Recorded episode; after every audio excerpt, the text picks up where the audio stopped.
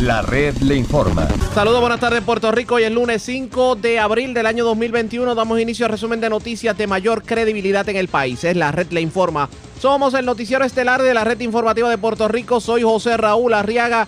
A esta hora de la tarde pasamos revistas sobre lo más importante acontecido, como siempre, a través de las emisoras que forman parte de la red, que son Cumbre, Éxitos 1530, X61, Radio Grito y Red 93, www.redinformativa.net. Señores, las noticias ahora. Las noticias. La red le informa. Y estas son las informaciones más importantes en la red le informa para hoy, lunes 5 de abril. Prueba de fuego hoy para Elba Ponte. Le tocó a la secretaria de Educación dar explicaciones al Senado en su vista de confirmación. Los detalles en breve. Aunque solo limitaron el paro al día de hoy, los camioneros se tiraron a la calle. Cobertura completa en esta edición. Mientras la UTIER se va de paro a partir de las 10 de la noche de hoy. Para el 2022 le meterán por fin mano al puente atirantado de Naranjito. Este puente lleva años con carriles cerrados y en riesgo de daños mayores. Cautelosa senadora Ada García Montes en el caso de Guillito. Confía que el primer ejecutivo de Mayagüez dé explicaciones satisfactorias en estos días. Claro está, no quiso ser categórica ni soltar prenda sobre si todavía lo apoya o confía en él. De paso reveló que solo ha podido reunirse con el veterano alcalde una sola vez en lo que va de su mandato. Encuentran cadáver calcinado dentro de vehículo anoche en barrio Toro Negro de Ciales. Va a la acera en Atillo, deja un muerto y dos heridos. En condición de cuidado, joven herido de arma blanca frente a negocio en Río Grande. Dos personas mueren en accidentes en Caguas y Vega Baja, mientras en condición grave, mujer que chocó con otro vehículo en carretera de Humacao. Arrestan tres turistas en el aeropuerto. Se alega que se comportaron de manera agresiva y que se formó un motín que involucró a los demás pasajeros. Delincuentes asaltan el Ecomax de Atotejas de Bayamón y cargan con dinero producto de las ventas del día. El asaltante amenazó con incendiar el establecimiento y se llevaron este fin de semana 48 vacas de finca en Naguabo, las mismas valoradas en sobre 50 mil dólares. Esta es la red informativa de Puerto Rico. Informativa de... Bueno, señores, damos inicio a la edición de hoy lunes del noticiero estelar de la red informativa de inmediato a las noticias. La designada secretaria del Departamento de Educación, Elba Aponte, enfrentó otra prueba de fuego en la mañana de hoy en el Capitolio donde de hecho fue interrogada en la vista de confirmación de la Comisión de Nombramientos del Senado precisamente sobre su desempeño frente al Departamento de Educación en los primeros tres meses del administrador Pierluisi. La vista de confirmación se da casi cuatro meses después de que Pierluisi anunciara el nombramiento de Aponte y que y algunos dos meses después de que se diera una, digamos, controversial interpelación a la funcionaria en la Cámara de Representantes. Que tiene el sistema educativo a nivel mundial y específicamente en Puerto Rico, que es donde usted, ¿verdad? como secretaria dirige y maneja. Y la primera pregunta, pues, eh, es la siguiente. Al día de hoy, esta primera fase de reapertura de la escuela, ¿qué nota usted le daría a esa reapertura? A esa primera fase. Yo, yo, para mí fue excelente y la, alegría que pude ver, palpar en los niños, los educadores que estuvieron allí, eso me llenó de gran satisfacción. Yo, eso es indescriptible. El que los niños te puedan decir, me hacía falta estar aquí, luego de un año. Ver a esos niños con la experiencia, eh, primera experiencia cargando con sus libretas, es de gran satisfacción. Yo creo que valió la pena el esfuerzo y, y esto nos sirve de métrica para en agosto estar preparado. Así que este, humildemente le, doy como una, una... Secretaria, eh, eh, usted nos dice en la ponencia que abrieron 120 escuelas presencial e híbrida. La prensa reseñó que abrieron 95. ¿Cuántas escuelas abrieron de forma presencial? Nosotros tenemos 120 escuelas ahora mismo, aunque tenemos más escuelas certificadas por preliminarmente y por el Departamento de Salud. Lo que ocurre es que periódicamente todos los miércoles hay un reporte del Departamento de Salud y automáticamente si ese municipio, como está Lares ahora mismo, como decir un ejemplo, pues cae, este, queda a distancia. O sea, si ese reporte es positivo, pueden abrir escuelas adicionales. ¿O se van a quedar solamente esas 120? Nosotros estamos monitoreando con Departamento de Salud, tenemos más escuelas listas, estamos monitoreando para tomar decisiones. Tenemos otra escuela, otras listas de escuelas para otras fases, pero... Si tiene el número, ¿cuántos estudiantes están asistiendo a los planteles el día de hoy? Nosotros tenemos 2.586 estudiantes a 3.020, varía de lunes, porque tenemos unos grupos lunes y martes y unos que se presentan jueves y viernes. Aproximadamente 2.580 estudiantes. Había una situación en una escuela en Guaynabro, creo que se llamaba la Ramón Marín Solá, que habían 100 estudiantes que habían cualificado para comenzar las clases, pero se reportaron solamente 30. ¿Esa situación se normalizó o siguen teniendo pocos Eh, estudiantes? Tenemos pocos estudiantes. Es, es parte de lo que ganen confianza los padres. En este momento hemos sido flexibles en los padres que decidan enviarlo porque conocemos la situación. Así que en esta parte estamos siendo flexibles en esa decisión. ¿Alguna Pero de esas escuelas que, que abrieron, de esas 120, ha cerrado por baja matrícula o ha tenido que cerrar por alguna situación con el COVID? Se está tomando, se están recibiendo los niños aunque lleguen tres niños al grupo. Eso es lo que estamos alternando. Este, tuvimos el caso del Barceloneta eh, de una este, conserje escolar y de modo preventivo, pues ya cerramos y se mandaron a hacer las pruebas a todos. Eso nos surgió este fin de semana.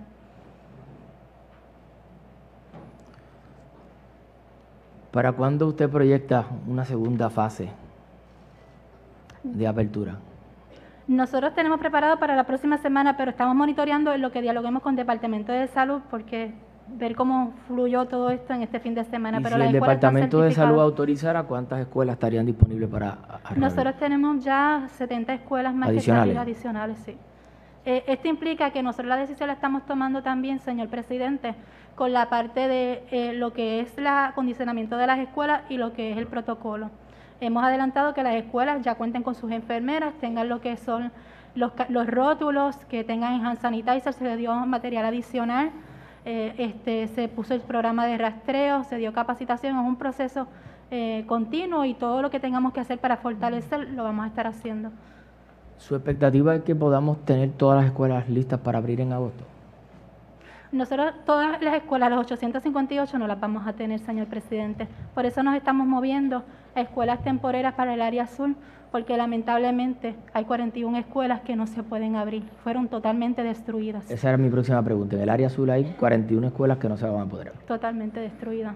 El resto de las escuelas, si lo de la pandemia se controla, el Departamento de Salud lo ordena, se da la vacunación eh, razonable, eh, hay una esperanza de que se puedan abrir todas en agosto. Vamos a Menos tomar, esas 41. Vamos a tomar la decisión Paso a paso. por áreas.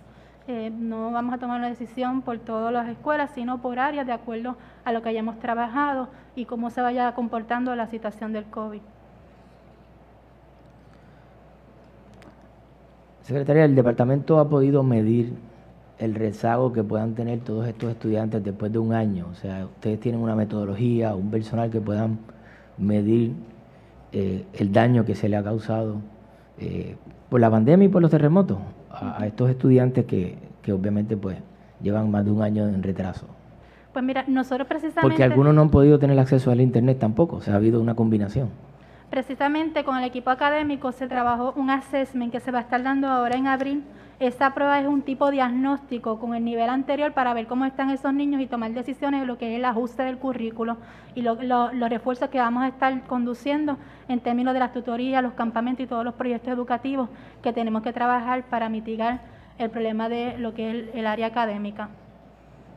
Quizás usted no quiera contestar esta pregunta, pero se la voy a hacer. ¿Usted cree que, que fue, fue acertada la decisión de, de pasar de grado a todos los estudiantes el año pasado por el pasado secretario? Yo entiendo que conforme a, lo que es el proceso, esa decisión no debe bajar desde nivel de secretaría, que de cada escuela, ¿verdad? De acuerdo a las notas que tenga el estudiante y para retener o aprobar un niño, pues se hace un equipo este, multidisciplinario, en este caso con trabajador social, si lo vamos a retener, el maestro de educación especial, si el niño de educación especial, entre otros. Y ese es el proceso debido, porque cada niño tiene su particularidad. ¿Usted propiciaría que se haga una prueba especial para medir dónde están esos niños después de todo este año en la que no han podido tener adecuadamente la educación como era de costumbre? Ya lo hicimos, entendemos sumamente necesario y es un ASEMEN que es una prueba que va a estar midiendo el diagnóstico, cómo están esos niños desde, este, yéndose al nivel anterior, para de ahí partir con los datos eh, y poder tomar decisiones en refuerzo y ajuste curricular. ¿Cuántos estudiantes de educación especial se han visto afectados por, el, por la pandemia?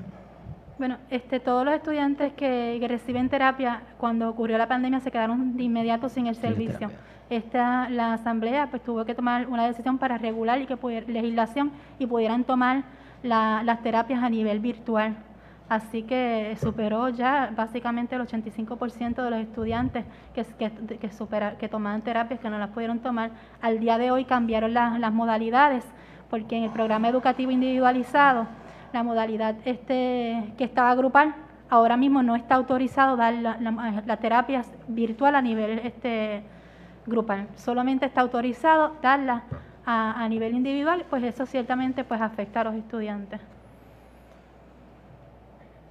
El cuatrenio pasado, 2017, verano aproximadamente, se había anunciado para la adquisición de una eh, 300.000 computadoras, 57.000 tabletas.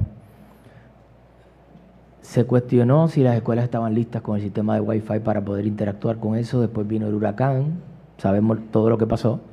Posteriormente esa eh, solicitud de propuesta para comprar esos equipos fue impugnada en los tribunales. Se tardó casi un año en tomarse la decisión. Se adjudicó. Volvieron a hacerse anuncios en los medios de comunicación, yo creo que cada tres meses se hacía el anuncio de que se iban a entregar y no se entregaban. Llega la pandemia y cuando llega la pandemia el pasado secretario anuncia que para poder atender a los estudiantes que no podían coger clases debido a la pandemia, entonces sí estarían disponibles las computadoras, estoy hablando de marzo del 2020.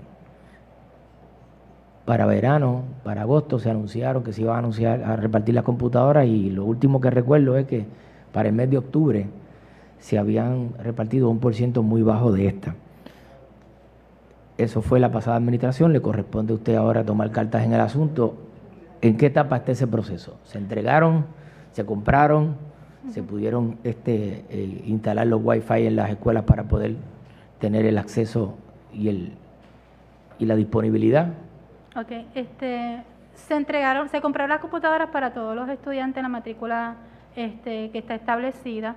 Sin embargo, solamente se había entregado el 91% de las computadoras. Dentro de los eh, aspectos en la encuesta que se hizo, es que algunos padres rechazaron tener el equipo porque no satisfacía sus necesidades o porque no querían tener la responsabilidad. Y otros pues no, simplemente pues no, no fueron a buscarla.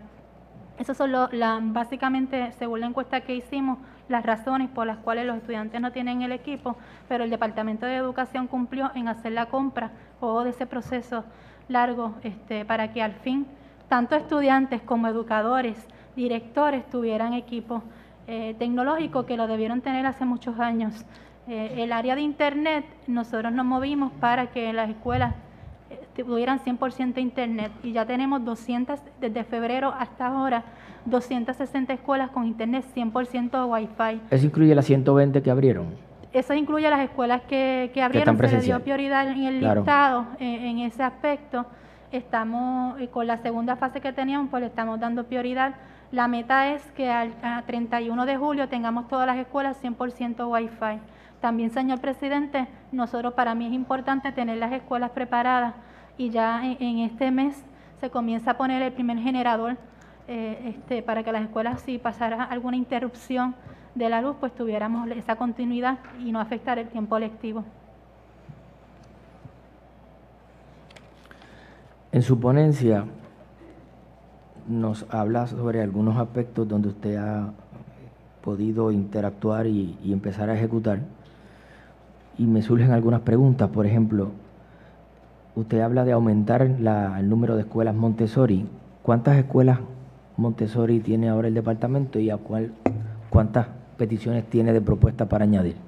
Ahora mismo nosotros tenemos 47 escuelas con el modelo Montessori, el cual pues tiene un modelo de cultura de paz eh, y ahora mismo, por decir un ejemplo, tenemos cinco escuelas que nos han pedido en Barranquita la escuela Cañamón, que es una escuela en desuso, por decir un ejemplo, en Patillas, la Escuela Lambogia es una extensión para el ofrecimiento. Eh, nos pidieron una para Guayama, entre otros. Estamos trabajando de la mano con la comunidad Montessori y quiero ¿verdad? recalcar que en consenso pudimos publicar, con la comunidad pudimos publicar lo que es el reglamento. hacerle justicia a esta población, la cual ha dado resultados, particularmente por el servicio que, que trabaja con la familia. Se cumplen tres años de la ley que permite las escuelas alianza, que algunos le llaman charter. Eh, a tres años, ¿cuántas escuelas alianzas tiene el Departamento de Educación? Tenemos cuatro escuelas alianza. ¿Y tienen peticiones? Teníamos están evaluando una propuesta sometida de las que sometieron. Hay un comité que evalúa esas propuestas y correspondiente reglamento. Están escuchando a la secretaria del Departamento de Educación. Fluyó hoy más tranquila en lo que ha sido la vista de confirmación en el Senado que lo que fue aquella interpelación en la Cámara de Representantes. Pero vamos a continuar escuchándola, pero antes hacemos lo siguiente. Presentamos las condiciones del tiempo para hoy.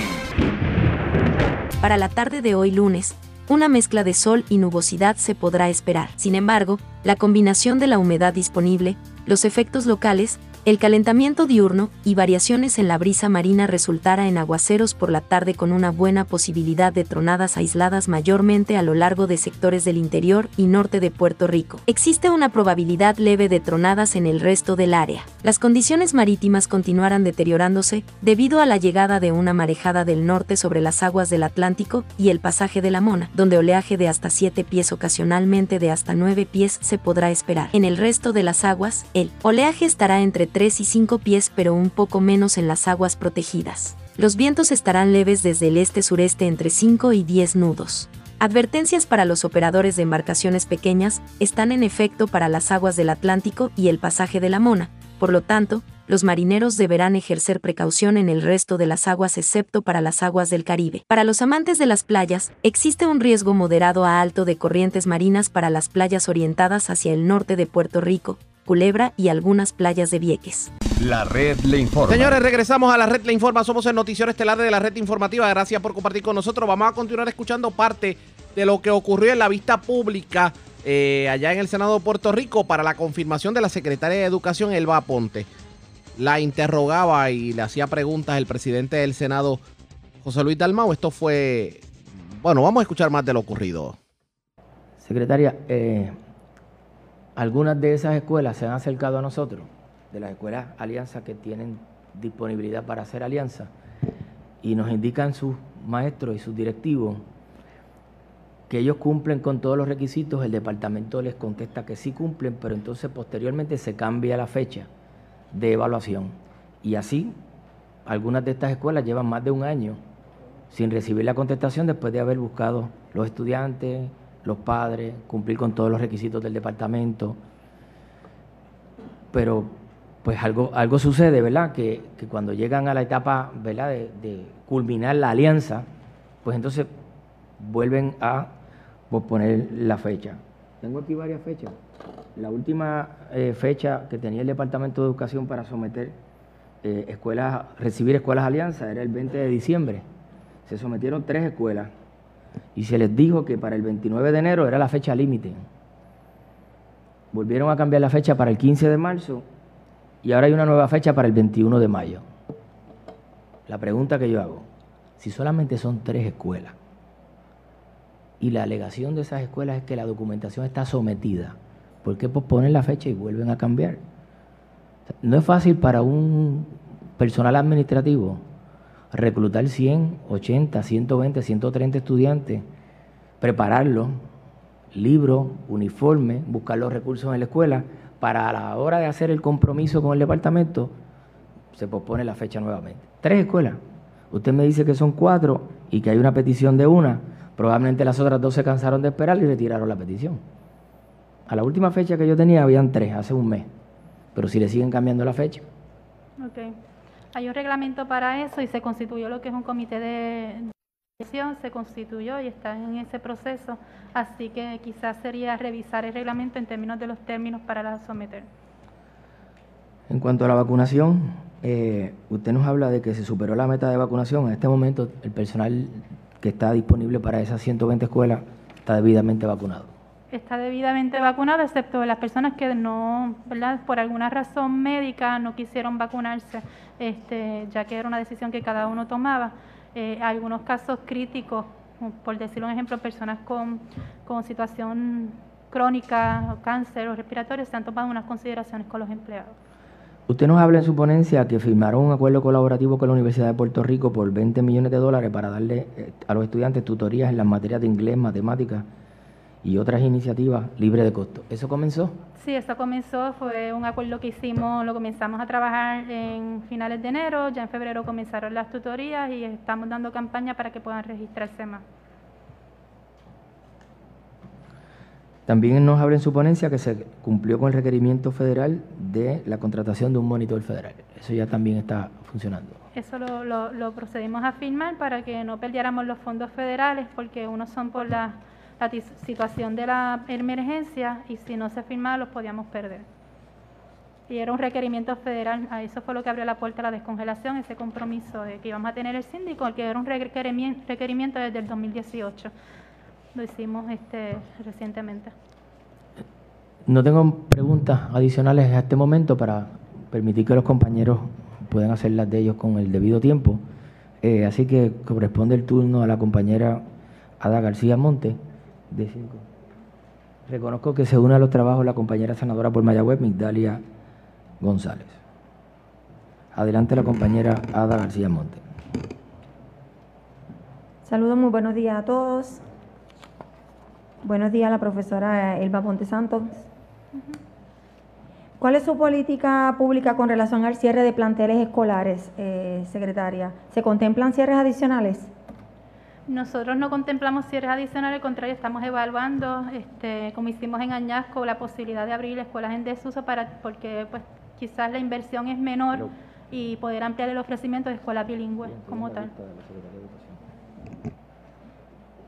Con relación al tema de los ponchadores y el registro de la asistencia, eh, secretaria, ¿qué acciones ha, ido tomando el Departamento de Educación con relación a, ese tema de los ponchadores? Tenemos maestros que nos dicen que están a distancia, que sigue dando problemas a registrar su asistencia y que han recibido descuentos. Queremos saber, ¿verdad?, cómo se está trabajando este tema para los compañeros maestros y cuáles son las medidas que ha tomado el Departamento de Educación, para evitar esa pérdida de fondos.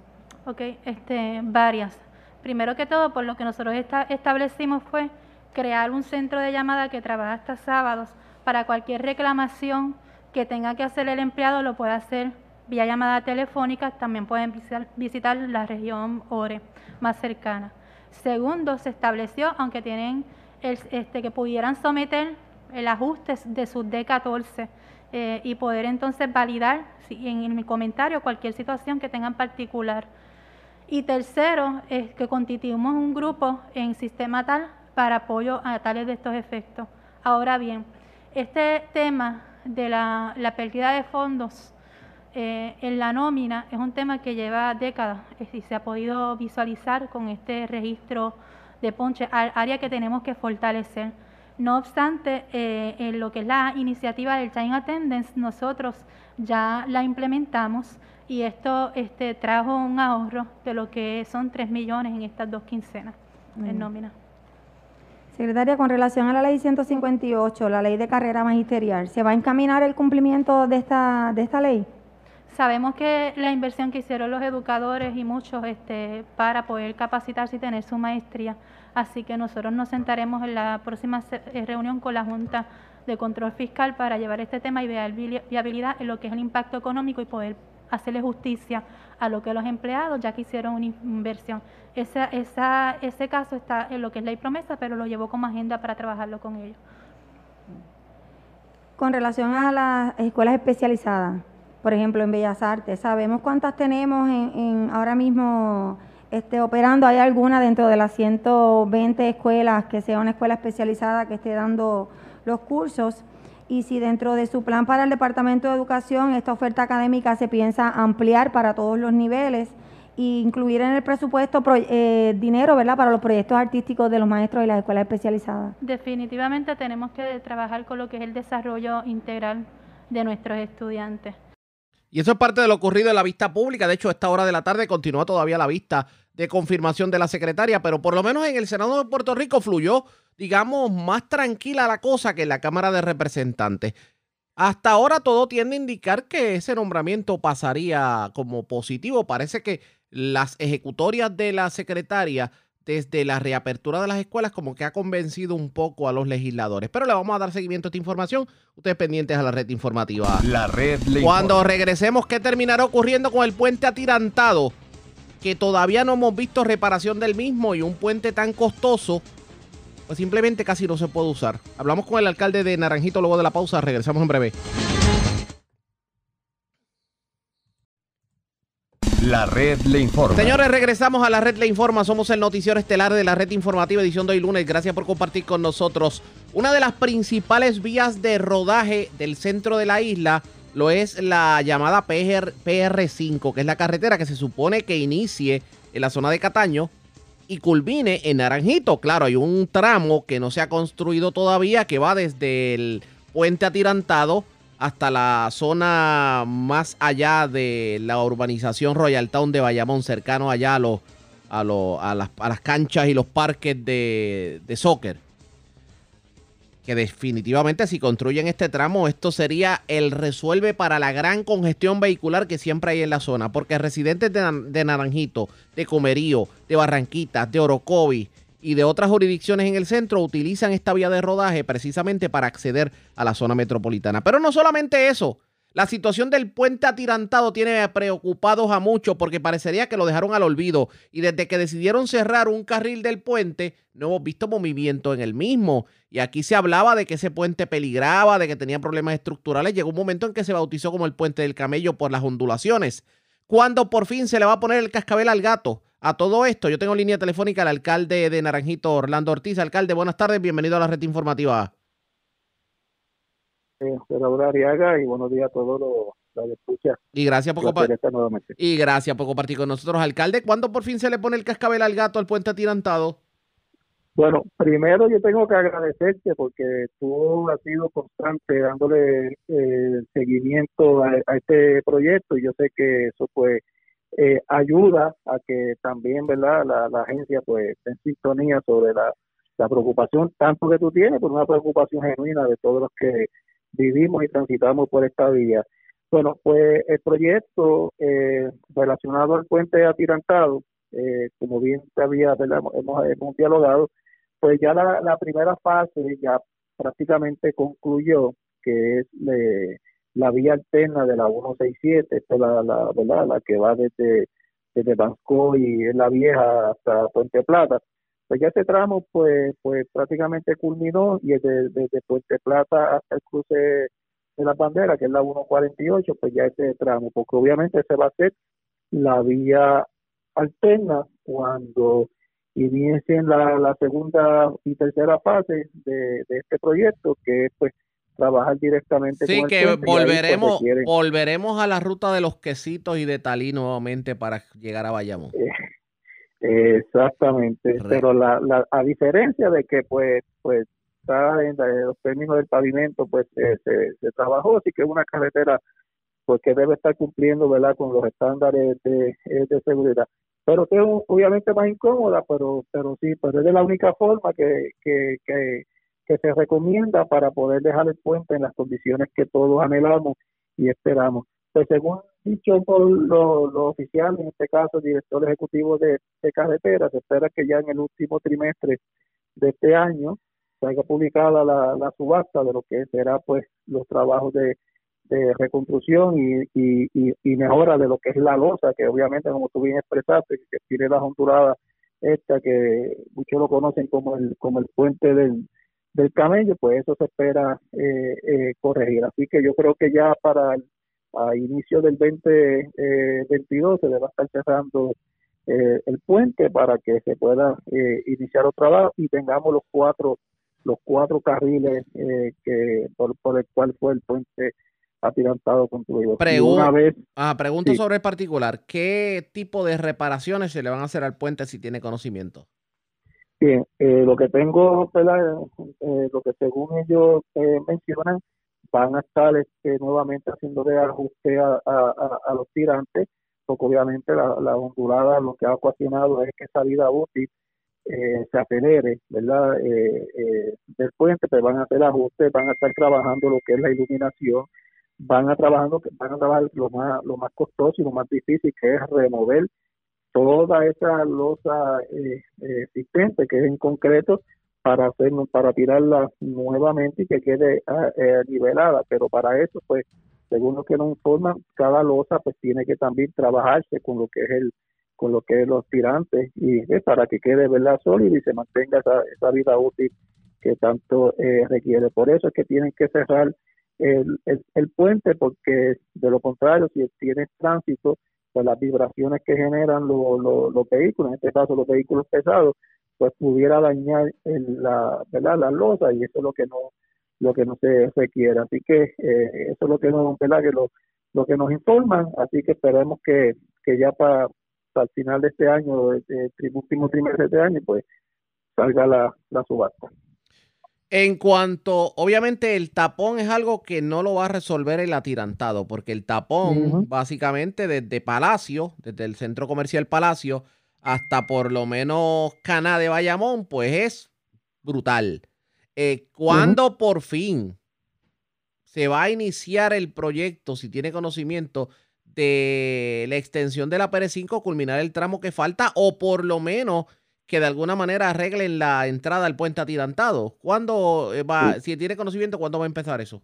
Sí, bueno, en cuanto a ese proyecto no tengo eh, conocimiento, pero como tú bien expresas, culminar eh, y, remozar ¿verdad? Y, completar los trabajos del puente atirantado no resuelve el, el, tapón que genera esta área de Bancoy.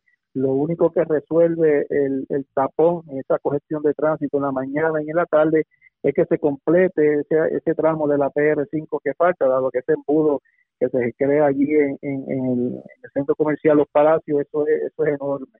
Así que eh, hay un compromiso, sí, eh, recientemente hubo, a principios de año, hubo un compromiso del gobernador junto con, el alcalde eh, de Bayamón, así nos lo hicieron expresar, que tan pronto comiencen ya los, las asignaciones de los proyectos de lo que es el STIP, se está incluyendo ese, ese tramo que por alguna razón en el pasado, ¿verdad? Desconozco, eh, fue retirado de los proyectos que tenía este eh, en el área federal para culminar ese tramo. Así que ya hay un compromiso del gobernador, pero en términos de fecha, pues no, no tengo todavía ese, ese conocimiento. Es una de las, ¿verdad? de las interrogantes que estaremos haciendo llegar en la próxima reunión que sostendré con, con la secretaria de, de Aparte de esta situación de estas carreteras, ¿hay alguna otra que le, le preocupe en la zona de Naranjito?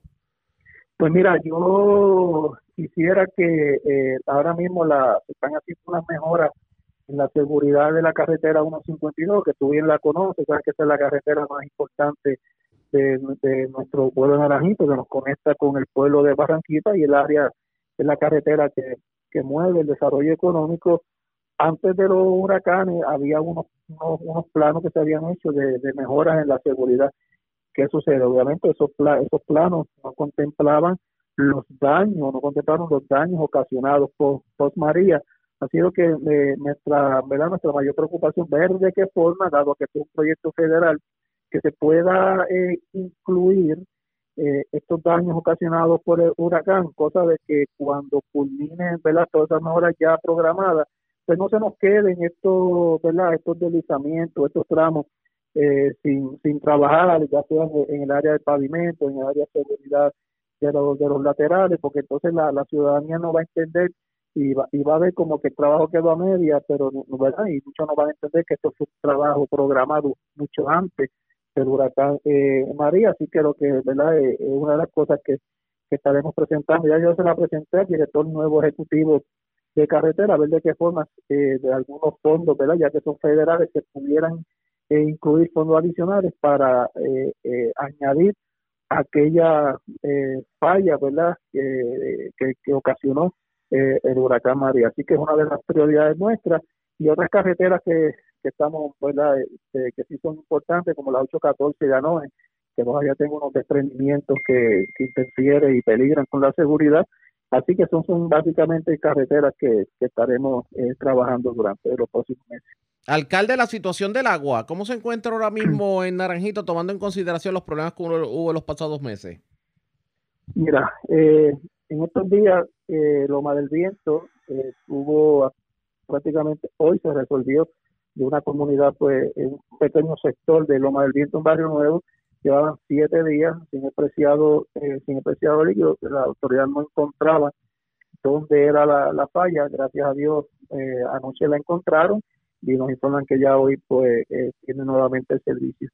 Tengo que decir que eh, hace unos meses atrás y al día de hoy ha mejorado sustancialmente. Obviamente todavía tenemos que seguir haciendo ajustes en el sistema, pero yo no descansaré hasta que Acueducto entienda de que ya Naranjito necesita tener su fuente de agua.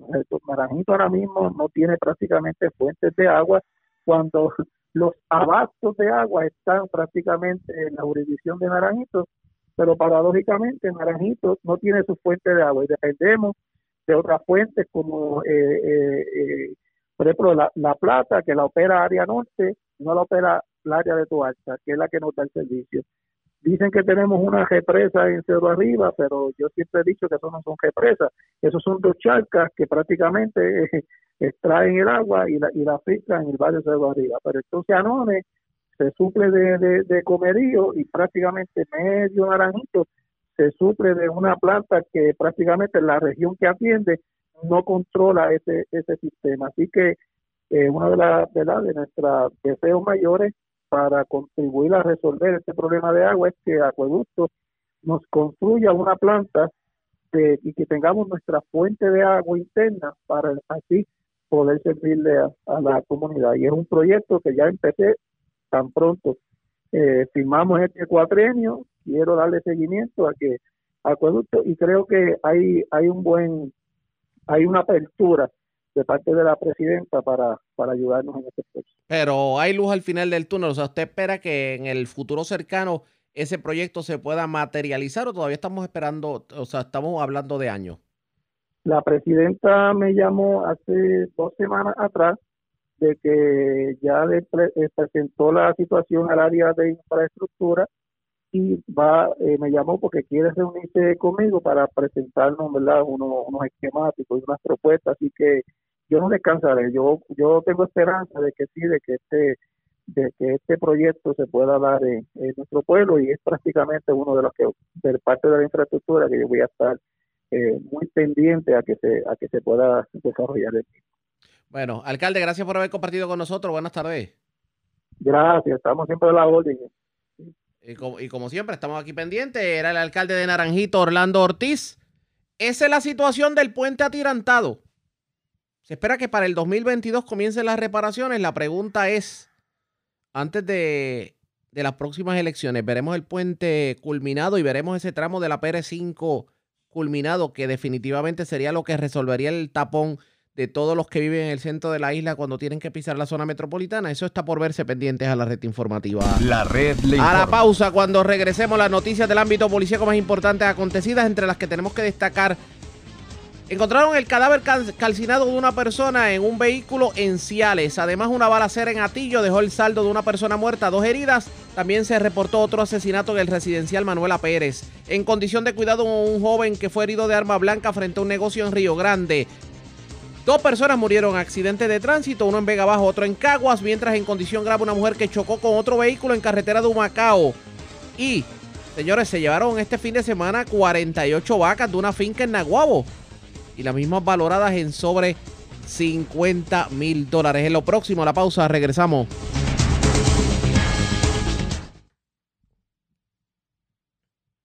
La red le informa. Señores, regresamos a la red Le Informa. Somos el noticiero estelar de la red informativa, edición de hoy lunes. Gracias por compartir con nosotros. Vamos a noticias del ámbito policíaco. El cadáver de un hombre calcinado fue encontrado en el interior de un vehículo esto en el sector Casablanca de Ciales, en la 149 hacia Toro Negro. Además, un muerto y dos heridos fue el saldo de una balacera ocurrida frente a un negocio en Atillo y también las autoridades intervinieron con varios negocios por violaciones a la orden ejecutiva. Mayra Ortiz, oficial de prensa de la policía en el norte con detalles. Saludos, buenas tardes. Buenas tardes. ¿Qué información tenemos? Ayer en horas de la noche se recibió una llamada al cuartel de Ciales Anónima indicando de un vehículo encendiado en el barrio Toro Negro, sector Casablanca, carretera 149, kilómetro 28.7 en el pueblo de Ciales, según informa el agente Juan Ocasio Feliciano del distrito de Ciales, se personó al lugar antes mencionado donde encontró un vehículo totalmente quemado y en su interior de la parte posterior baúl una persona calcinada. Continúa con la investigación el agente Carlos Medina de la División de Homicidio del Área Arecibo en unión al fiscal Israel Chico Moya de la Fiscalía de Arecibo. Hasta el momento, aparentemente, el vehículo es una Honda Odyssey. Eh, soltamos a la ciudadanía a comunicarse con la policía de manera confidencial si conoce de la comisión del delito a través del 787-343-2020. También se reportó ayer en horas de la noche a través del sistema de emergencia 911 un asesinato en el barrio Capaz, carretera 130, frente al negocio La Nueva Reliquia en el pueblo de Atillo, según informa el agente Pascual Delgado del distrito de Atillo, que se personó al lugar antes mencionado donde encontró un hombre identificado como David Orlando Torrado Reyes, de 42 años, residente de ese municipio. Este presentaba varias heridas de bala en diferentes partes del cuerpo que le ocasionaron la muerte en el acto. Además, dos jóvenes heridos de bala. Estos fueron transportados al Hospital Pavía de Arecibo y Hospital Susoni de Arecibo atendidos por el médico de turno y hasta el momento se encuentran en condición estable. Continúa con la investigación la agente Rita Rosado de la División de Homicidio del área de Arecibo en unión al fiscal Israel Chico Moya, la Fiscalía de Arecibo, quien continúan con esa investigación. Torrado Reyes poseía expediente criminal. También, como parte de la iniciativa del Plan Integral de Seguridad del Área Arecibo, dirigido por el Teniente Coronel José Rosario Polanco, durante el día de ayer se intervino en varios negocios del área Arecibo por violación a la Orden Ejecutiva 2021-19 y otras violaciones relacionadas relacionadas. Este eh, se intervino con el negocio Ruta Típica en la 137 que ubica en la carretera 634 del barrio Torresilla en el pueblo de Morovi dueño del lugar, el señor Alessi Ramón Rivera, el Departamento de Hacienda pidió multas de 500 dólares por tener bebidas alteradas. El Departamento de Salud intervino y citó por aglomeración en violación a la orden ejecutiva. OCHA orientó por deficiencias en la cocina. También se intervino con el negocio Tiburones Sport Bar, el cual ubica en la calle del Esma del barrio obrero en el pueblo de Arecibo. En el dueño del lugar es el señor José Rosa Fernández. El Departamento de Hacienda expidió una multa de 500 dólares por no tener certificado de registro de comerciante. OCHA orientó por deficiencias en el negocio y el Departamento de Salud ordenó el cierre total por no cumplir con el protocolo del COVID-19 en violación a la Orden Ejecutiva 2021-19. También se intervino con el negocio Fair Store and Green, el cual ubica en la carretera 681, kilómetro 0.1 del barrio Islote, en el pueblo de Arecibo. El dueño del lugar, el señor Enrique Díaz, Ocha lo orientó por irregularidades en el área de la cocina y el Departamento de Salud citó por operar la barra, aglomeración y distanciamiento en violación a la orden ejecutiva el Departamento de Salud cita a los dueños de dichos establecimientos donde la oficina legal de dicha agencia establece las multas a imponerle. Hasta el momento, esas son las novedades que tengo en el área de Arecibo. Que pasen buenas tardes. Y buenas tardes para usted también. Gracias, era Mayra Ortiz, oficial de prensa de la Policía en Arecibo del Norte. Vamos a la zona sureste de Puerto Rico porque este fin de semana una persona murió, otra resultó herida en un incidente ocurrido en Guayama. Además, escalaron una vieja tienda de celulares en un centro comercial en Calley y también en la zona de Salinas, una persona fue arrestada. Aparentemente le ocuparon gran cantidad de sustancias controladas. Walter García Luna, oficial de prensa de la policía en Guayama, con detalles. Saludos, buenas tardes. Sí, buenas tardes, señor. bendiga a todos los Escucha. Tenemos que la eh, información más importante para este momento es que agentes del distrito de Calle investigaron un escalamiento que fue reportado a las autoridades en hechos ocurridos en Plaza Calle, antiguo local Spring, de dicho municipio. Según se informó, alega Carlos Nieves Vázquez que alguien, el cual se desconoce, rompió el candado de la parte posterior del local logrando acceso al interior y se apropió de un Chippy Hammer marca Maquita, cajas de plomería, carretilla marca Trooper, tres barras de fuerza, cuatro palas y una extensión de compresor. La propiedad fue valorada en 1.700 dólares. Este caso fue referido a visión de propiedad del Cuerpo de Investigación Criminal para continuar con dicha investigación. En otras noticias también tenemos que como parte de la iniciativa de plan integrado implementado por el eh, comandante Oliver Franco y supervisado por la inspectora Marta Fernández, el personal de División de Drogas de Guayama realizó un plan de trabajo de vigilancia y seguimiento y arrestó en el barrio San Felipe de Pueblo de Salinas, donde se logró, logró el arresto de David Cartagena Torres, de 53 años, y Francesca Colón, de los cuales se le ocupó 17 cápsulas de crack, una bolsa de cocaína y 216 dólares en efectivo. En otra intervención también fueron arrestados Alex Rubén Rivera Meléndez, Leilani Rivera Maldonado, ambos residentes del pueblo de Caguas. Estos transitaban por el sector Godró de dicho municipio en, un vehículo Mitsubishi Mirage color rollo al cual no tenía poseía tablilla y se le ocupó una bolsa de marihuana. En este caso fue eh, consultado con el fiscal Ojeda, quien instruyó citar el caso para el 15 de abril del año en curso. En otras noticias tenemos que en horas de la noche del día, de fin de semana, el día 3 de abril, eh, se recibió una llamada a través del sistema 911 alertando a las autoridades sobre un herido de bala en hechos ocurridos en la avenida La Porte, en el sector Las Villas del barrio Borinquen.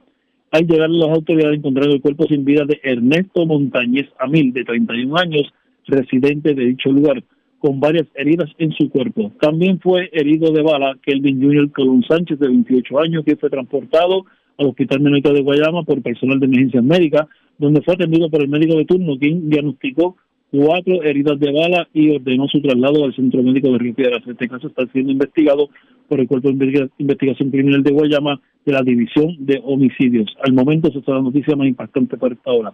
Muchas gracias y buenas tardes. Y buenas tardes para usted también. Gracias. Era Walter García Luna, oficial de prensa de la policía en la zona de Guayama. De la zona sureste vamos a la zona metropolitana porque se reportó otro asesinato. Esta vez ocurrió en el residencial Manuela Pérez en Atorrey. Además, tres turistas procedentes de la Florida fueron arrestadas. Aparentemente eh, se pusieron, digamos, se descontrolaron en el vuelo que llegó a Puerto Rico procedente del aeropuerto de Orlando y pues también cuando se bajaron al aeropuerto aparentemente mostraron una conducta agresiva. Kenny Ojeda, oficial de prensa de la policía en el cuartel general, nos trae detalles en vivo. Saludos, buenas tardes. Buenas tardes. ¿Qué información tenemos? Agentes adscritos al precinto de aeropuerto arrestaron a tres turistas a las 5 y 6 de la tarde de ayer en el interior de un avión de la línea aérea Spirit del vuelo 851 que salía a las 3 y 51 del aeropuerto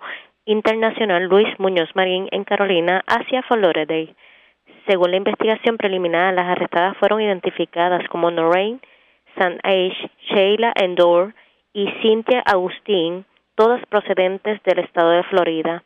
De la investigación se desprende que las viajeras antes mencionadas asumieron un comportamiento inadecuado en el interior del avión y éstas se negaron a seguir las reglas impartidas por la línea aérea. Por tal motivo, el comportamiento se tomó agresivo, provocando un motín que involucra a las damas, a los demás pasajeros. En la intervención policíaca, los agentes Pedro Rodríguez Ávila y Miguel Martínez Martínez fueron agredidos por Cintia Agustín y Lorraine, siendo, siendo puestas bajo arresto de inmediato, mientras que Sheila causó daños en el área del counter de la línea aérea Spirit, por lo que también fue puesta bajo arresto.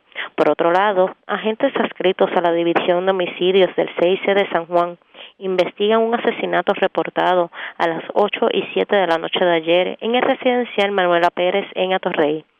Según la información preliminar, fue reportado un hombre herido de bala que fue transportado al CDT San José en Río Piedras, donde fue declarado muerto a las 8 y 20 de la noche. De acuerdo a la querella, el hombre identificado como Luis F. Burgos Rosado, de 40 años y residente de residencial Manuela Pérez, fue hallado con múltiples heridas de bala en diferentes partes del cuerpo dentro de un vehículo Nissan Sentra de color blanco del año 2006. El agente Berríos, adscrito a la División de Homicidios de San Juan, en unión al fiscal Orlando Velázquez, se hicieron cargo de la investigación. Gracias por la información. Buenas tardes. Buenas tardes. Gracias, era Kenny Ojeda, oficial de prensa de la policía en el cuartel general de la zona metropolitana. Vamos a la zona centro-oriental de Puerto Rico, porque una persona murió en medio de un accidente ocurrido en la autopista Luisa Ferré, en jurisdicción de Caguas. La información la tiene Amarili Sánchez, oficial de prensa de la policía en Caguas. Saludos, buenas tardes. Saludos, buenas tardes. En horas de la noche de ayer, mediante llamada telefónica al sistema de emergencia 911, se alertó a las autoridades sobre un accidente de carácter fatal ocurrido en la carretera 52, kilómetro 21.6 en Caguas. Según se informó, mientras Ariel Muriel Cirino, de 55 años y residente en San Juan, manejaba un vehículo marca Jeep Wrangler, fue impactado en la parte frontal por un vehículo Mercedes-Benz, el cual era conducido por Carla del Mar Alvarado Vázquez, de 27 años y residente de Calle, quien viajaba en contra del tránsito por dicha vía. Muriel Cirino fue transportado al Hospital Menonita en Caguas, donde el doctor Edwin López certificó su muerte. Alvarado Vázquez fue transportada al Hospital Menonitas de Caguas en condición estable, donde se le realizó las pruebas de sangre.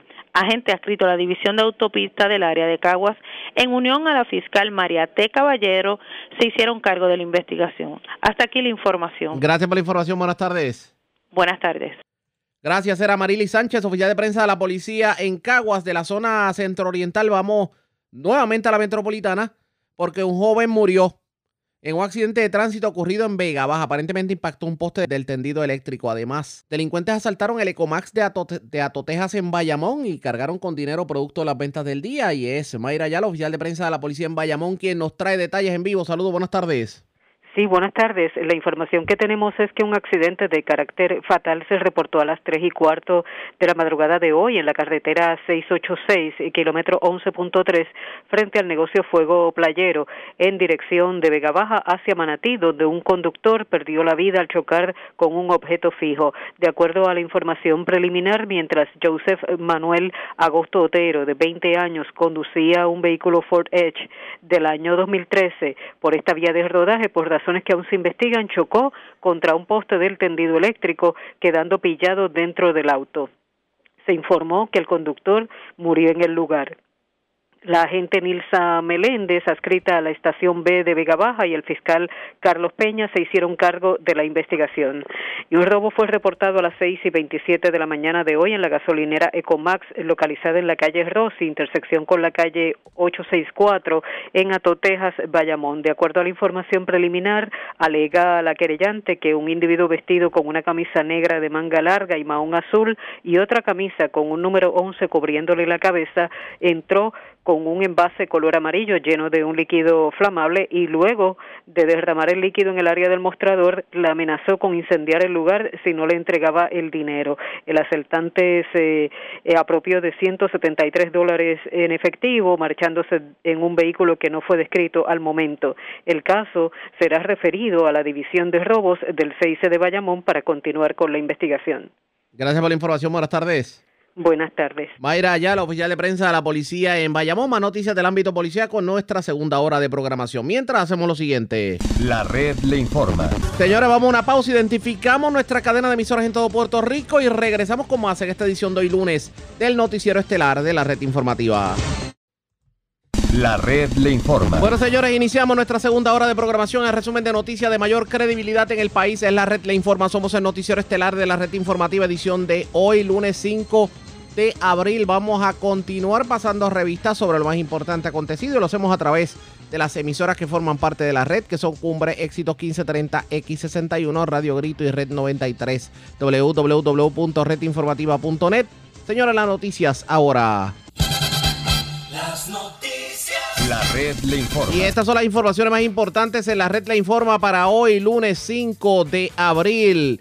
Prueba de fuego hoy para Elba Ponte. Le tocó a la secretaria de Educación dar explicaciones al Senado en su vista de confirmación. Los detalles en breve. Aunque solo limitaron el paro al día de hoy, los camioneros se tiraron a la calle. Cobertura completa en esta edición. Mientras la UTIER se va de paro a partir de las 10 de la noche de hoy. Para el 2022 le meterán por fin mano al puente atirantado de Naranjito. Este puente lleva años con carriles cerrados y en riesgo de daños mayores. Cautelosa senadora Ada García Montes en el caso de Guillito. Confía que el primer ejecutivo de Mayagüez dé explicaciones satisfactorias en estos días.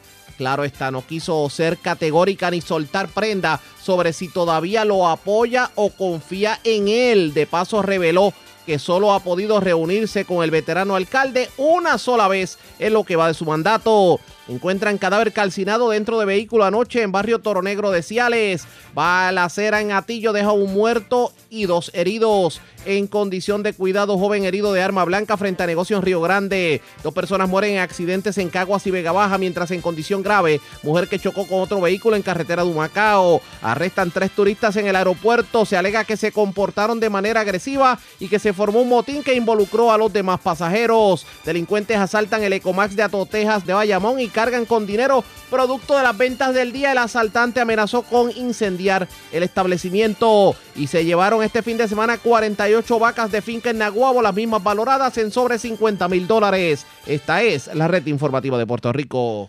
Bueno, señores, damos inicio a la segunda hora de programación en Noticiero Estelar de la red informativa. De inmediato a las noticias.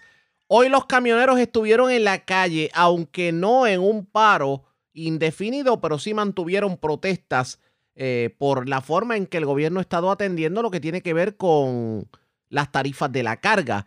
Y para que ustedes entiendan la controversia, ocurre que grandes empresas no estaban pagando el dinero correspondiente y la Junta de Control Fiscal inclusive estaba pidiéndole al gobierno que no impusiera un mínimo en cuanto a las tarifas de acarreo que había que pagarle a los camioneros. Esto provocó que organizaciones de camioneros advirtieran que iban a iniciar una manifestación en el día de hoy, pero de manera indefinida. Pero hubo una conversación este fin de semana entre el grupo Camioneros Unidos y la Junta de Control Fiscal en donde se llegaron a acuerdos. ¿De qué acuerdos estamos hablando? Vamos a escuchar parte de lo que dijeron en conferencia de prensa. De Camioneros Unidos de Puerto Rico. Hoy en el día de hoy voy a fungir como portavoz, porque nuestro portavoz Carlos Chettini está coordinando asuntos con el día de mañana. Y básicamente le queremos informar a todos los compañeros camioneros del país de que hemos informar también al pueblo de Puerto Rico que habíamos citado a una manifestación que comenzaba el próximo lunes a partir de las 12 de la madrugada. Esa manifestación eh, iba a estar de forma indefinida hasta tanto y en cuanto la Junta de Control Fiscal desistiera de su pretensión de que este país se quedara sin sistema tarifario que relugara el transporte de las mercancías mediante paga en Puerto Rico. En el día de ayer tuvimos ocasión de reunirnos con el señor James eh, Jaime Curry, asesor legal interno de la Junta de Control Fiscal, de forma remota, aunque no estuvo presente. Estaba la señora Natalia Yaresco, estuvo eh, Carlos George, abogado de la, de la Junta de forma exterior, estaba mi equipo de trabajo, Enrique Valgodine, Sofía Montañez, y estaba por representante de nuestro sector, eh, Brian López y Carlos Chetini. En esa negociación llegamos al entendido con la Junta de que la Junta reconocía en primer lugar que el transporte en Puerto Rico era un servicio esencial. Esa frase tiene una carga legal importante para nosotros. Reconocía que las tarifas temporales que había emitido el negocio de transporte el 20, en diciembre del 2020, del 2020 se mantenían vigentes, esa es la Carta Circular 35. Por consiguiente, la pretensión de que la, de la Junta de eliminar las tarifas que regulan el, transporte en Puerto Rico se deja sin efecto, lo cual es una gran victoria para todos los transportistas del país.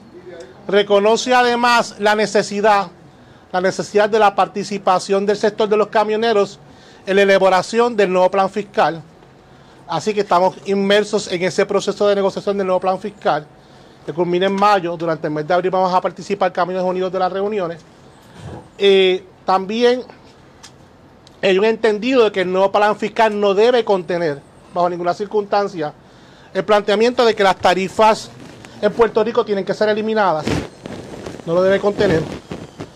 Y una de las cosas más importantes es que da, esa expresión da base, o por lo menos da un punto de partida para que finalmente el proceso de reglamentación que comenzó con la pasada administración del negocio de transporte se culmine y tengamos finalmente tarifas que rijan la transportación en Puerto Rico de forma permanente por los próximos cinco años. Eh, nosotros estamos sumamente satisfechos con el acuerdo.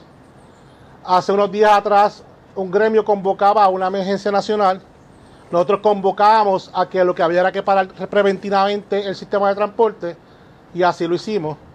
Agradecemos el apoyo inmenso que recibimos de parte de todo el sector de transporte del país. Nosotros aglutinamos gran parte del sector de carga de alimentos pero los compañeros de tumba, los compañeros de remolque, los compañeros de plataforma se unieron al reclamo y así nos apoyaron. Realmente eh, la manifestación era contundente, ya en el día de hoy se estaban desabasteciendo los supermercados. Nosotros no queremos afectar al país. Agradecemos a la Junta de Control Fiscal de que haya escuchado nuestro planteamiento, que lo haya aceptado como uno legítimo, que lo haya aceptado como uno legítimo y que haya cedido a su pretensión de eliminar las tarifas. Para nosotros es una victoria. La pregunta próxima que van a hacer y que vamos a hacer mañana.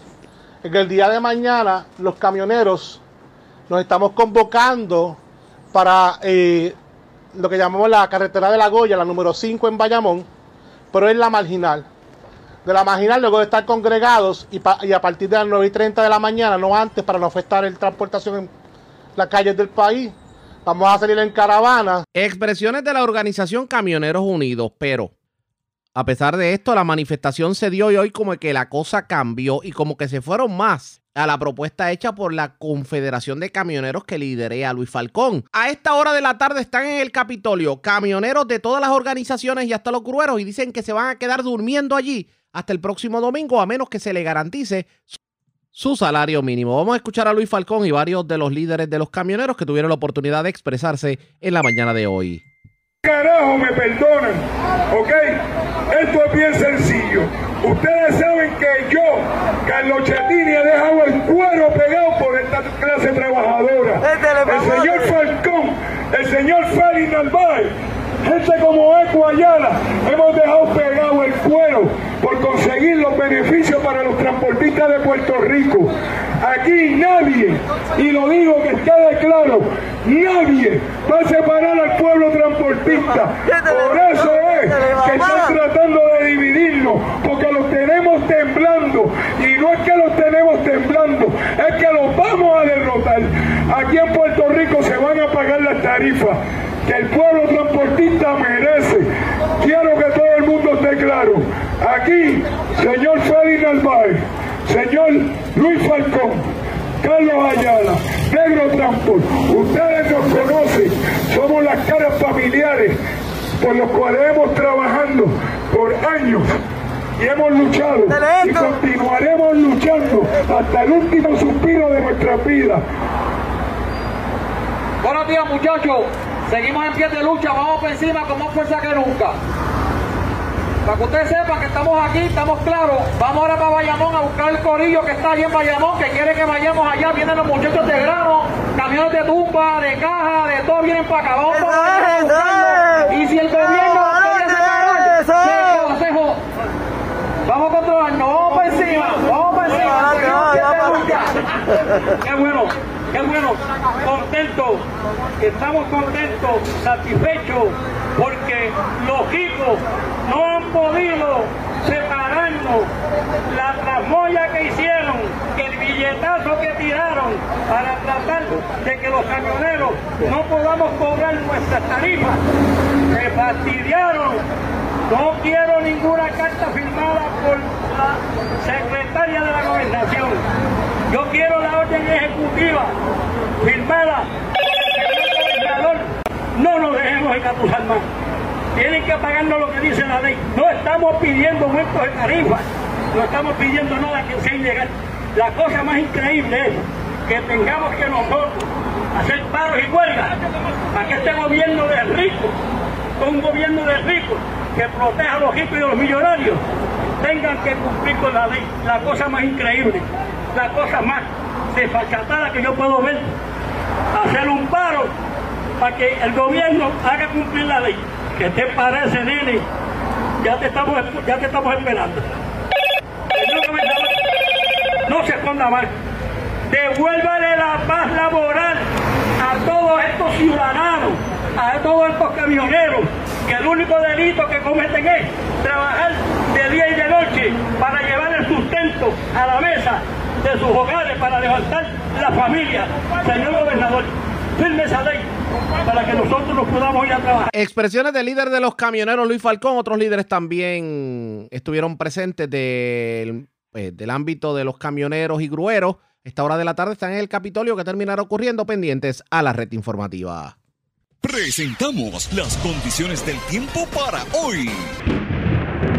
Para la tarde de hoy lunes, una mezcla de sol y nubosidad se podrá esperar. Sin embargo, la combinación de la humedad disponible, los efectos locales, el calentamiento diurno y variaciones en la brisa marina resultará en aguaceros por la tarde con una buena posibilidad de tronadas aisladas mayormente a lo largo de sectores del interior y norte de Puerto Rico. Existe una probabilidad leve de tronadas en el resto del área. Las condiciones marítimas continuarán deteriorándose debido a la llegada de una marejada del norte sobre las aguas del Atlántico y el pasaje de la Mona, donde oleaje de hasta 7 pies ocasionalmente de hasta 9 pies se podrá esperar. En el resto de las aguas, el oleaje estará entre 3 y 5 pies pero un poco menos en las aguas protegidas. Los vientos estarán leves desde el este-sureste entre 5 y 10 nudos. Advertencias para los operadores de embarcaciones pequeñas están en efecto para las aguas del Atlántico y el pasaje de la Mona, por lo tanto, los marineros deberán ejercer precaución en el resto de las aguas excepto para las aguas del Caribe. Para los amantes de las playas, existe un riesgo moderado a alto de corrientes marinas para las playas orientadas hacia el norte de Puerto Rico, Culebra y algunas playas de Vieques. La red le informa. Señores, regresamos a la red le informa. Somos el noticiero estelar de la red informativa edición de hoy, lunes. Gracias por compartir con nosotros. La senadora Ada García Montes tuvo la oportunidad de reaccionar a la controversia que ha rodeado la figura del alcalde de Mayagüez, Guillito Rodríguez. De hecho, hoy lunes se reintegró el alcalde de Mayagüez a sus labores. En, las, en, el transcurso de la semana se presume que él va a estar convocando a la prensa para atender a los medios de comunicación, precisamente para hablar sobre todo esto que tiene que ver con el dinero que alegadamente se transfirió para hacer inversiones, etcétera, etcétera. Pero escuchen lo que dijo la senadora del Partido Popular Democrático precisamente sobre la situación que rodea a uno de los alcaldes más poderosos de la zona oeste de Puerto Rico. En entrevista con Henry Lugo y Jackie Méndez, esto fue lo que dijo la licenciada Ada García Monte. Bueno, este, ciertamente vimos en, un comunicado de prensa ayer que el alcalde se reincorpora hoy a sus labores.